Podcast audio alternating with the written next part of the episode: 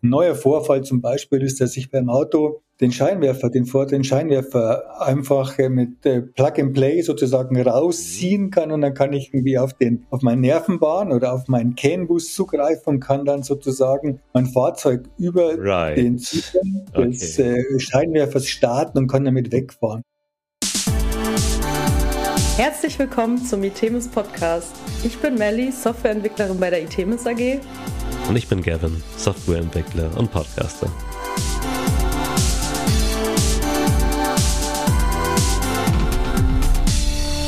Wir haben heute Gerhard Steininger zu Gast. Er ist Gründungspartner von Itemus Consulting und Cybersecurity-Experte. Moin Gerhard. Hallo. Hallo aus dem Süden. Hallo aus dem Norden. Gerhard, du warst gerade auf der siebten jährlichen Versammlung der Auto ISAC im sonnigen Kalifornien. Ja, ich komme gerade eben wieder zurück. Also bin seit zwei Wochen wieder da und äh, wir hatten spannende Tage, kann man sagen. Es waren etwa 350 bis 400 Leute da. Auto ISAC ist die Automotive Information Sharing and äh, Analysis Center und da kommen im Prinzip alle großen Autobauer zusammen mit dem Netzwerk, also von Zulieferern und äh, Technologiefirmen und Instituten und, äh, und Behörden, kommen zusammen und bringen die neuesten Informationen, Erkenntnisse sozusagen zusammen und die werden dann diskutiert in den zwei bis drei Tagen. Ein sehr, sehr spannendes Event, wo eben die letzten Informationen und neuen Nachrichten äh, zusammengetragen worden sind, an alle präsentiert worden sind und äh, es wurde auch sehr viel diskutiert diesbezüglich. Ja, klingt spannend. Bisschen wie so eine Messe, kann man sich das vorstellen? Äh, ja, ein bisschen mehr wie die Messe ist. Es gibt natürlich auch einen großen Ballsaal, wo die ganzen Sachen präsentiert worden sind, aber drumherum gab es irgendwie Frühstück, Mittagessen, Receptions, wo sehr, sehr viel diskutiert worden sind. Es gab auch äh, einige Workshops diesbezüglich. Es wurde, wurde viel diskutiert. Es ist eine, eine Mischung, kann man sagen. Es ist ein Summit mit äh, Präsentation, Diskussionen und sehr, sehr viel Austausch, kann man sagen. Ja. Cybersecurity ich glaube, es gab ja auch schon mal einen Broadcast von uns, das war mein Kollegen Dirk Leopold.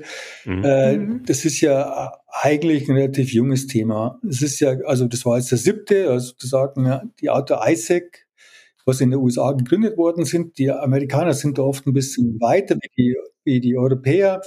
Die machen das auf nationaler Ebene, solche Information Sharing Plattformen zu gründen, um eben ganz vorne mit dabei zu sein. Die Europäer sind ein bisschen hinten, nach. Hinten nach. Da gab es erst äh, 22, also letztes Jahr, den ersten European Outdoor ISIC Summit. Mhm. Es hat es äh, ist ein, ein, tieferes Problem, kann man sagen. Also in den USA gibt es ja auch das DARPA-Programm, das wir am Anfang schon ja. mal diskutiert haben, wo eben auf großer, auf nationaler Ebene Forschungs- und Förderprogramme gefördert werden. Bei uns ist es eher feingranular, deswegen hat es in Europa auch ein bisschen länger gedauert, um eine European Outdoor ISAC sozusagen zu initiieren. Das mhm. macht aber nichts. 21 wurde erst die UNECE-Regularien sozusagen äh, als Gesetze wirksam. Das heißt ja, die mhm. UNECE ist nichts anderes wie die Wirtschaftsbehörde der Vereinten Nationen und äh, die Autobauer müssen, um die Autos zu verkaufen in diesen UNECE-Ländern, gewisse Regularien erfüllen. Also wie auch schon mal in einem anderen Podcast erzählt, die benötigen ein Cybersecurity Management System. Im Prinzip, das ist nichts anderes als wie ein Qualitätsmanagementsystem eben speziell für Cybersecurity Anforderungen, kann man sagen. Also ist ein Teil davon und der andere Teil davon ist eine Typgenehmigung für Architekturen, ein Auto hat ja eine EE-Architektur, kann man sagen. Ja, also eine EE-Architektur sind sozusagen die ganzen Steuergeräte, also die ja. Das Fahrzeug starten, die den Motor steuern, kann man sagen. Also die sind in Summe etwa 40 bis 100 Steuergeräte, was ein modernes, es geht ja immer nur um die Connected Vehicles, es geht nicht um die Oldtimer, die vielleicht ja, manche auch ja. in der Garage stehen haben, die sind davon nicht betroffen, aber es geht hauptsächlich um die Connected Vehicles und ein typisches Connected Vehicles hat so 40 bis 100 Steuergeräte. Ja, das ist so ein bisschen die Nervenbahn des Autos, habe ich irgendwo mal gelesen. Ja, also aber es ist nicht nur eine Nervenbahn, das sind so mehrere Nervenbahnen. Also es gibt da verschiedene Technologien, wie mhm. diese Steuergeräte verbunden sind. Also auch hier gibt es natürlich eine Philosophie oder auch eine Sicherheitsfrage. Also alle sicherheitskritischen äh, Steuergeräte wie Bremsen oder, mhm. äh, oder, oder ähnlich, oder Fahrwerk zum Beispiel, die haben jetzt eine spezielle Nervenbahn, die haben, die haben Flexreihe, typischerweise äh, Nervenbahn oder Technologie, wie die, die Steuergeräte verbunden sind. Und also, was ich schon gesagt habe, das ist äh, der zweite Teil von dieser Regularie, dass irgendwie diese modernen Fahrzeuge eine Typgenehmigung brauchen. Also Typgenehmigung ist eine alte Sache. Hier auf dem Markt, also mhm. immer wenn ich ein Fahrzeug oder ein Autobauer ein Fahrzeug baut, dann muss es homologiert werden oder homologiert. Der deutsche Begriff dazu, dafür ist die Zertifizierung von einem Fahrzeug. Okay, okay. Mhm. Und was eben neu ist, man muss die E-Architektur zertifizieren bezüglich äh, Cyber Security. Das ist natürlich auch wieder nicht trivial, also weil das in der Regularien nicht eindeutig drinsteht, wie ich denn das mache, sozusagen, also als Vorgehensweise muss ich erstmal identifizieren, was sind meine kritischen Steuergeräte. Ja, ja, und, also wie gesagt, ich habe 40 bis 100 Steuergeräte diesbezüglich, aber von diesen 40 bis 100 Steuergeräten würde ich mir sagen, sind äh, ein Drittel kritisch. Also all die Steuergeräte, die eine externe Schnittstelle haben, wie zum Beispiel eine Verbindung ins Internet oder mhm. 5G oder, oder 4G oder 3G, je nachdem, wenn ich meine Verbindung ins Backend habe oder Bluetooth oder mein Wi-Fi innerhalb des Fahrzeuges oder wenn ich jetzt ein Elektrofahrzeug habe, wenn ich jetzt mein Ladekabel anstecke, mhm. muss ja eine Verbindung aufgebaut werden und es muss immer anzeigen, ob jetzt die Batterie voll ist oder ob sie nicht voll ist. All die eine Steuergeräte, die jetzt eine externe Schnittstelle haben zum Beispiel die sind kritisch und das bedarf dann einer speziellen Cybersecurity-Überprüfung von diesen Steuergeräten. Also ein einfaches Beispiel, also das, der Aktor oder das Steuergerät, was mir den, das Fenster nach oben und nach unten fährt, ist nicht mhm. kritisch, weil es im Prinzip mhm. Keine externe ja. kritische Schnittstelle. Klar, es hat keinen Input soweit, ne? Genau, wenig Input, genau. Ja, okay, vielleicht könnte, vielleicht könnte man ja Schadsoftware reinmorsen, aber ich gehe mal davon aus, dass das als Schwachstelle nicht betrachtet ja, wird für gewöhnlich. Also von dem her aber gibt es ja immer neue wie sagt man, neue Erkenntnisse diesbezüglich. Also losgegangen ist das ganze Jahr 2015, als mein GM gehackt worden ist. Also mhm. 2015 gab es ja im Prinzip ja noch keine Wege Cyber Security, was äh, auf der Agenda war bei den Autobauern. Da gab es aber, aber eine, eine Gruppe, die hat einen, einen Jeep gehackt und der ist dann in den Graben gefallen. Und es hat dann relativ mhm. viel Wind verursacht. Aber, und seitdem gibt es immer mehr Vorfälle oder Inzidenz, wie man das Ganze nennt. Und jetzt, äh, was ich schon erzählt habe, ein USA ist man eben zusammengekommen und hat die neuesten Vorfälle auch diskutiert. Was heißt denn das eigentlich? Also ein neuer Vorfall zum Beispiel ist, dass ich beim Auto den Scheinwerfer, den, den Scheinwerfer einfach äh, mit äh, Plug and Play sozusagen rausziehen mhm. kann und dann kann ich irgendwie auf den, auf meinen Nervenbahn oder auf meinen CAN-Bus zugreifen und kann dann sozusagen mein Fahrzeug über right. den Zugang okay. des äh, Scheinwerfers starten und kann damit wegfahren. Das sind schon so neue Erkenntnisse diesbezüglich, ja. Das muss doch bei der Entwicklung jemandem aufgefallen sein, dass das irgendwie problematisch ist. Ja. Ein anderes populäres Beispiel ist das Tire Pressure System, sozusagen. Mhm. Kennt ihr bestimmt auch, wenn ihr ein neues Fahrzeug habt, dann äh, wird ja der Luftdruck der Reifen ja ständig monitort im Prinzip. Ja, also das heißt, es geht immer ein Signal von meinem von dem Sensor des Reifens in mein Cockpit über. Und wenn ich da jetzt einen Druckabfall habe zum Beispiel, dann wird mir das sofort angezeigt in den modernen Fahrzeugen. Und darüber mhm. kann man auch irgendwie in das Fahrzeug einbrechen und kann die Steuerung übernehmen sozusagen. Oha, ja. Das, das heißt, die sitzen alle auf einem nicht gehärteten Bus.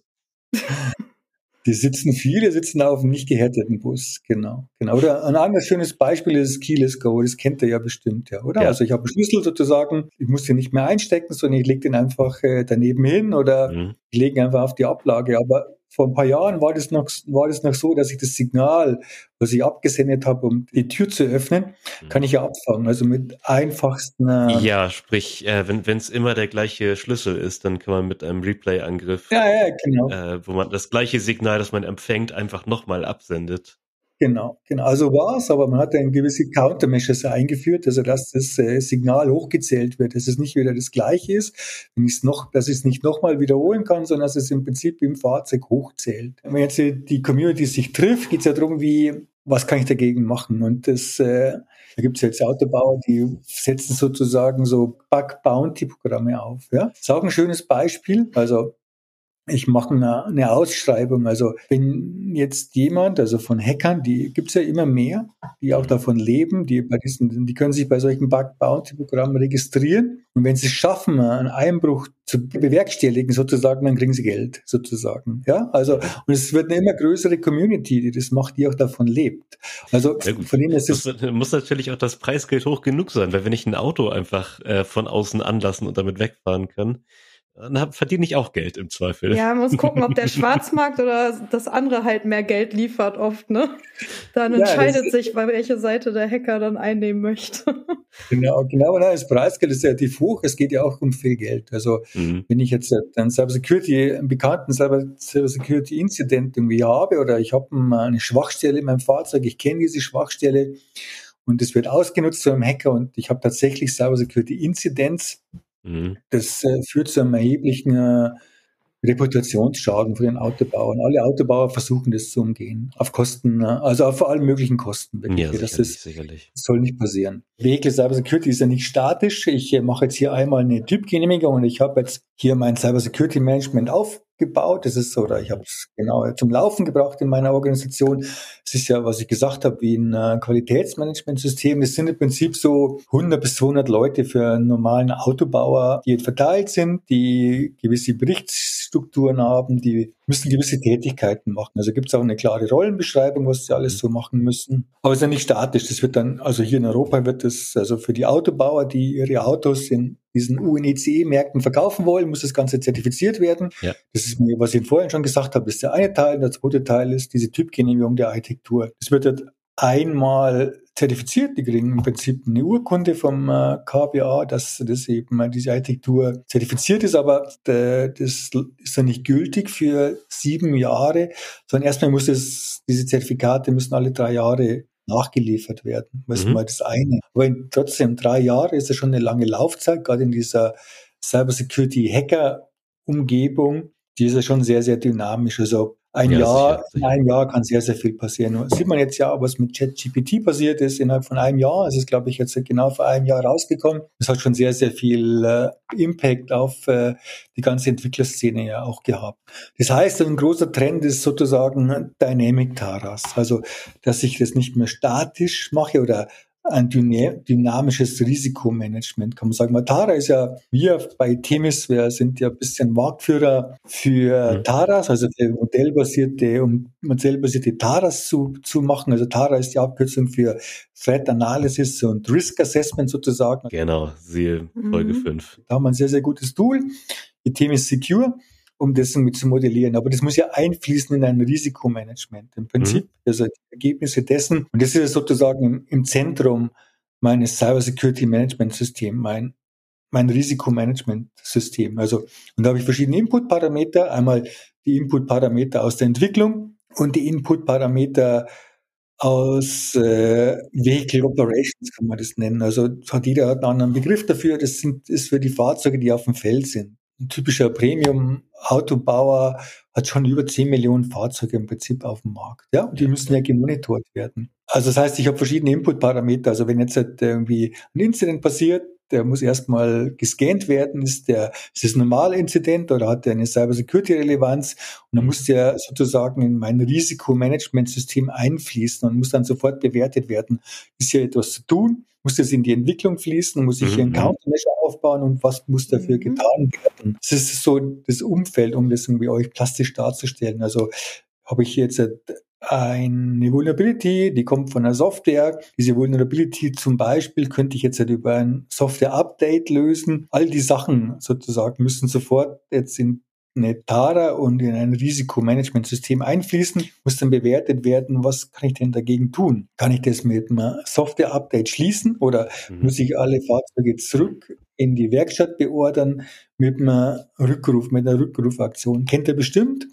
Rückrufaktion. Oh ja. mhm. Genau. Das ist irgendwie so der, der, wie sagt man, der größte anzunehmende äh, Unfall, was so passieren kann, weil das ja. einfach sehr, sehr viel Geld kostet. Ja, absoluter Worst ja, Case. Und nicht nur Geld kostet, sondern ja auch noch verdammt schlechte Presse ist, ne? Mhm. Muss man ja sagen. Ja, genau. Einmal für die Reputation vom Autobau ist es sehr, sehr schlecht und es kostet einfach sehr, sehr viel Geld. Und die Die Margen heutzutage werden immer geringer. Also früher hat man mal Autos mit 15 oder sonst was äh, Marge, 15 Prozent Marge verkauft. Heutzutage mhm. werden die Margen immer weniger. Und es geht dann, hat, geht dann, hat natürlich sofort einen Einfluss auf die Gesamtmarge, wenn ich einen Rückruf habe. Vor dem will es jeder verhindern. Genau. Und das wird so diskutiert. Also ich muss äh, gewisse Ansätze machen. Also auf der Vehicle Operations Seite, also für die Fahrzeuge, die im Markt sind, werden sozusagen VSOCs aufgebaut. Also VSOCs, das ist die Abkürzung für Vehicle Security Operating Center. Also Operating Center, wo eben die ganzen Fahrzeuge verbunden sind oder wo man die Informationen, nicht die Fahrzeuge, sondern die Daten der Fahrzeuge fließen dort rein und werden gemonitort. Und immer wenn ein Incident passiert, muss das sofort äh, entsprechend weitergeleitet werden.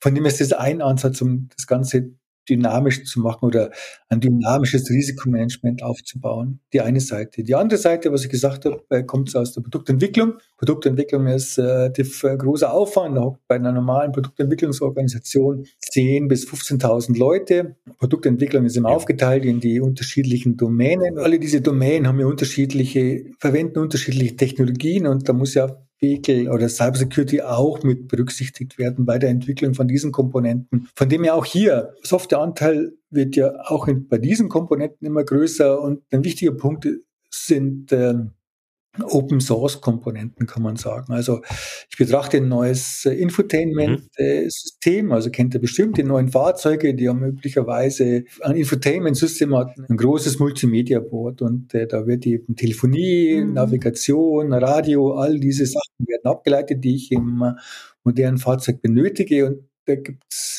viele mhm. Open Source Komponenten, die da verwendet werden. Also wieder Angriffsfläche, ne?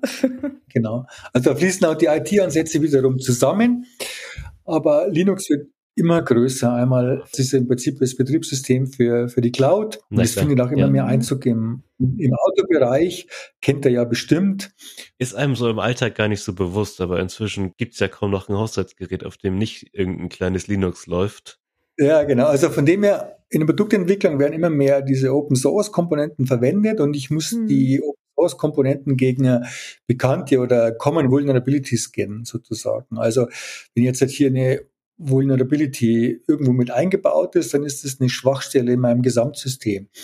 Und äh, ja. wenn jetzt eine EE-Architektur mal zertifiziert worden ist, aber eine neue Vulnerability taucht auf, dann muss das ja mitbewertet werden. Und das ist so, das sind so die, das ist ein großer Trend im Prinzip, dass ich eben mein Risikomanagement dynamisch mache und verschiedene Einflussparameter eben aus der Vehicle Monitoring Welt und der Produktentwicklungswelt, also Cars in Development berücksichtige und dort immer ein aktuelles äh, Risikomanagement habe, um dort alles zu berücksichtigen. Das ist immer ein ganz großer Trend. Und da es wird auch oftmals mit, äh, mit neuen IT-Ansätzen gemacht, so etwas, also wie mit diesem Vulnerability Scanning, mhm. dass eben dort die Vulnerabilities frühzeitig gescannt werden und identifiziert werden, dass hier eine Vulnerability da ist. Die ist in dem und dem System eingebaut und habe ich hier einen Countermeasure oder habe ich hier zum Beispiel keinen Countermeasure diesbezüglich das war ein großer Trend jetzt halt aus der, aus der Auto-ISEC-Konferenz. Ich habe immer trotzdem das Gefühl, dass die Vernetzung und alles, auch jetzt KI, das geht alles viel zu schnell, um da irgendwie schnell reagieren zu können auf Vulnerabilities oder ähnliches. Es geht irgendwie gefühlt alles viel schneller, als Cybersecurity-Geschichten hinterherkommen. Ja, da hast du recht. Ja, auch, auch bei den Vulnerabilities muss man aufpassen die, die Zulieferer und andere werden ja verpflichtet, wenn sie jetzt eine Vulnerability entdecken, die müssen die ja berichten, sozusagen, in so eine mhm. Daten. Also steht auch in den Verträgen drin, aber es gibt ja sowas wie Zero-Day-Vulnerabilities, also die bekannt werden, ja. aber dann dauert es mindestens drei Wochen, bis sie publiziert werden. Und in diesen drei Wochen habe ich im Prinzip eine Lücke. Also mhm. die Frage ist natürlich auch, also was passiert in diesen drei Wochen? In diesen drei Wochen habe ich ja ein Fenster für meine Hacker. Da können sie ja was machen, wenn die schon vorher die Information haben diesbezüglich über eine Vulnerability, die demnächst äh, berichtet wird. Mhm. Genau. Ein, ein, anderes großes, ein anderes großes Thema, was ja da war, war das Thema um die S-Bomb. Also um die Software Bill of Material. Was denn die Automotive-Industrie, die BOM, also die Bill of Material ist, ein, ja. ist sehr, sehr zentral, kann man sagen. Also die Bill of Material ist im Prinzip die Stückliste, kann man sagen. Ja? Mhm. Und, Wie übertragen äh, wir das aus Software? In der Regularie wird es ja nicht explizit gefordert, sozusagen, dass man ein Asset Management hat. Ein Asset Management ist ja nichts anderes, dass ich irgendwie die Metadaten meiner Komponenten sammle oder bereitstelle mhm. oder zumindest einigermaßen irgendwo in einer Datenbank äh, die Information gespeichert habe. Und eine Komponente ist ja immer aufgeteilt in Hardware und Software. Es geht ja auch um die Software im Prinzip. Also, wo speichere ich denn die? Habe ich die denn, habe ich die normal in mein Bill of Material mit drin oder muss ich hier referenzieren von meiner normalen Bill of Material auf meine Software Bill of Material? Ich muss ja immer sozusagen das in der Hierarchie auch haben. Also, wer hat die Software mhm. geschrieben sozusagen? Ist die in-house geschrieben worden? Ist die extern von einem Zulieferer geschrieben worden? In welcher Hierarchie ist sie eingeordnet? Ich nehme auch an, was für Abhängigkeiten hat die Software? Was für, was für weitere Sehr Komponenten viel. werden damit eingebunden?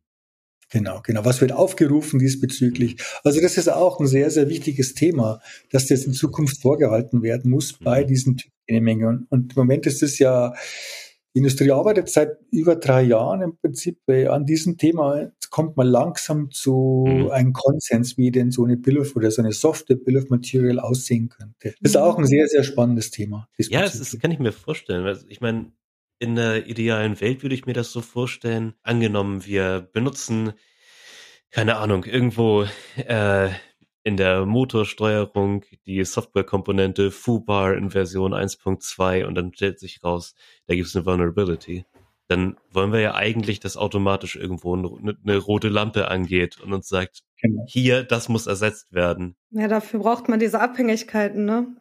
Riesenthema auf jeden Fall. Ja, ist ein Riesenthema, genau. Und auch hier äh, greifen jetzt immer mehr Softwareansätze und äh, diese Software Bill of Material greift jetzt auf, auf moderne IT-Ansätze zurück, wie denn sowas irgendwie dargestellt werden kann. Mhm. Da, also da passiert sehr viel und also wir auch, also, also Themis versucht natürlich, versucht natürlich auch diese, diese hauptsächlichen Trendthemen wie Bill of Material, Software Bill of Material jetzt in unsere dynamische Tara und das dynamische Risikomanagementsystem einzubinden, nämlich, mhm. dass ich, dass ich immer up to date bin mit meinem Risikomanagement. Ja, dass die rote Lampe dann halt auch angeht, ne?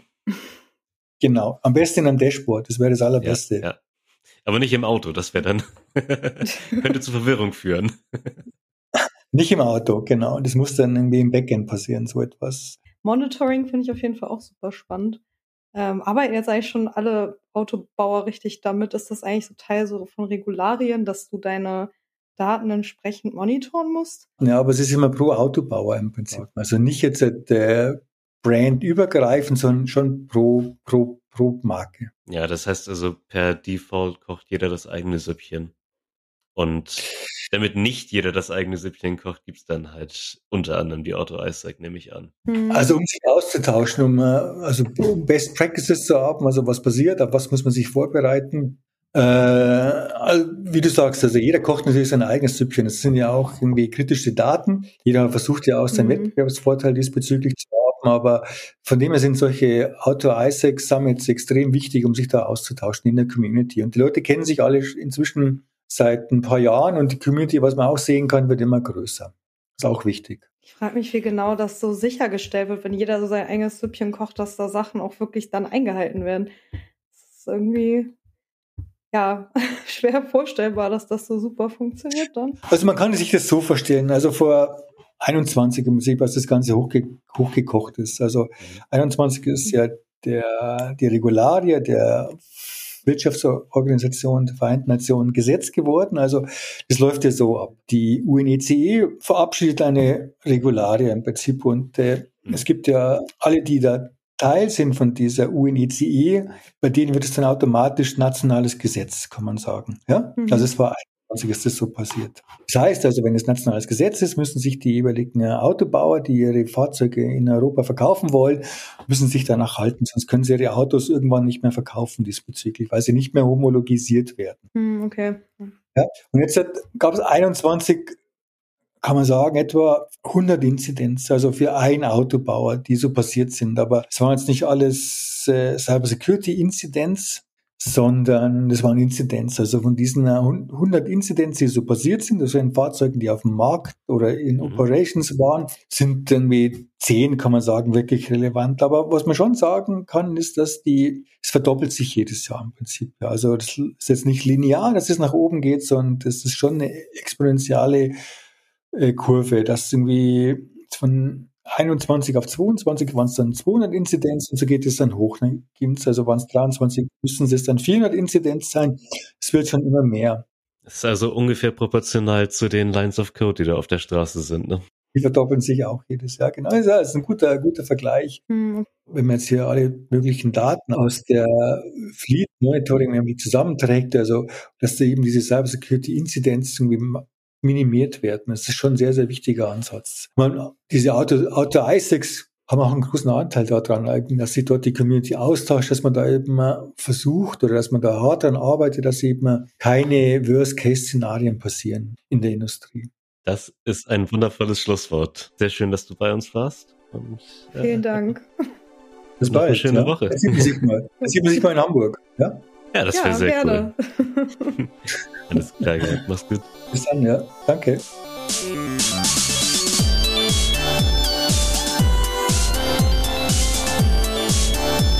Das war Folge 10 des Itemis Podcast. Ja, wir sind jetzt offiziell zweistellig. Wenn ihr alle 10 Folgen gehört habt, dann schreibt uns doch eine kleine Mail an podcast.itemis.com und erzählt uns, was euch gefallen hat, was euch nicht gefallen hat und was wir besser machen können. Oder vielleicht, welche Themen euch noch interessieren würden. Wir freuen uns auf euer Feedback. Und wie immer, habt noch einen schönen Tag.